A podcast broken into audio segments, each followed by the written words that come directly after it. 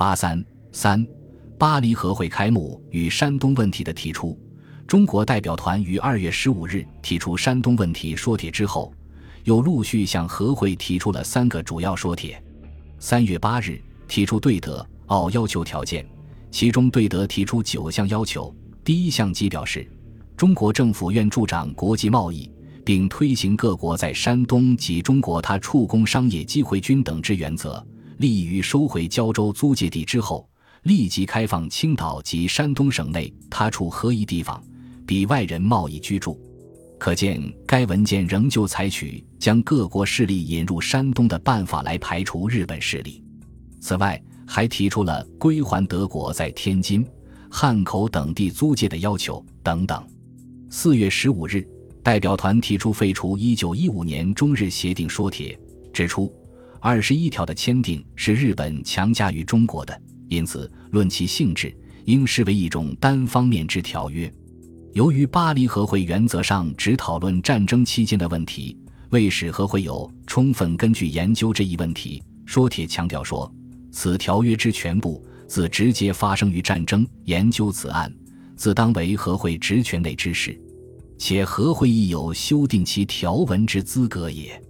说帖还指出，一九一七年二三月间，日本和英法相继签订密约。承认日本继承德国在山东的权利，意俄两国也承认这一点，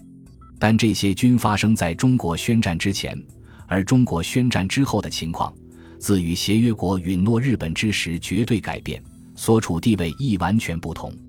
由此理由，则英法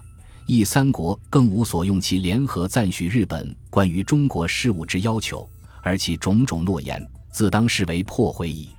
这就是说。中国认为英日等密约应随着中国对德宣战而作废。在此之后，中国代表团还向巴黎和会提出了一项重要文件——中国希望条件。该文件的实质是希望改变中国近代以来的半殖民地的国际地位。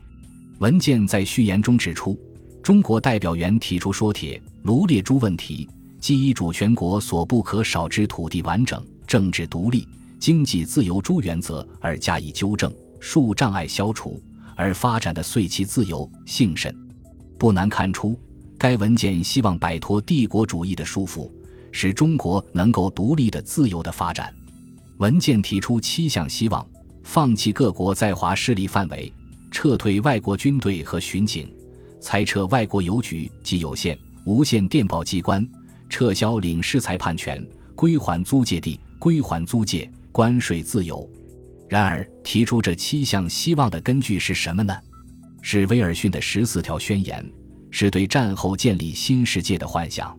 正如文件在结论中所说，中国方面知道所提希望条件，并非发生于战争期间，然和平会议之目的，故不仅与敌国订立合约而已，亦将建设新世界，而以公道、平等、尊敬主权为基础。这就是中国方面提出希望条件的全部依据，但是不是自己去挣脱锁链，而是指望系链者帮助取下锁链，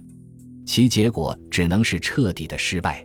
五月十四日，巴黎和会主席、法国总理克列孟梭赴韩陆征祥，对于中国废除二十一条和希望条件两项说帖答复如下：本议长自代表联盟共识领袖各国最上会议声明。在联盟共识领袖各国最上会议，充量承认此项问题之重要，但不能认为在和平会议权限以内拒绝予以讨论。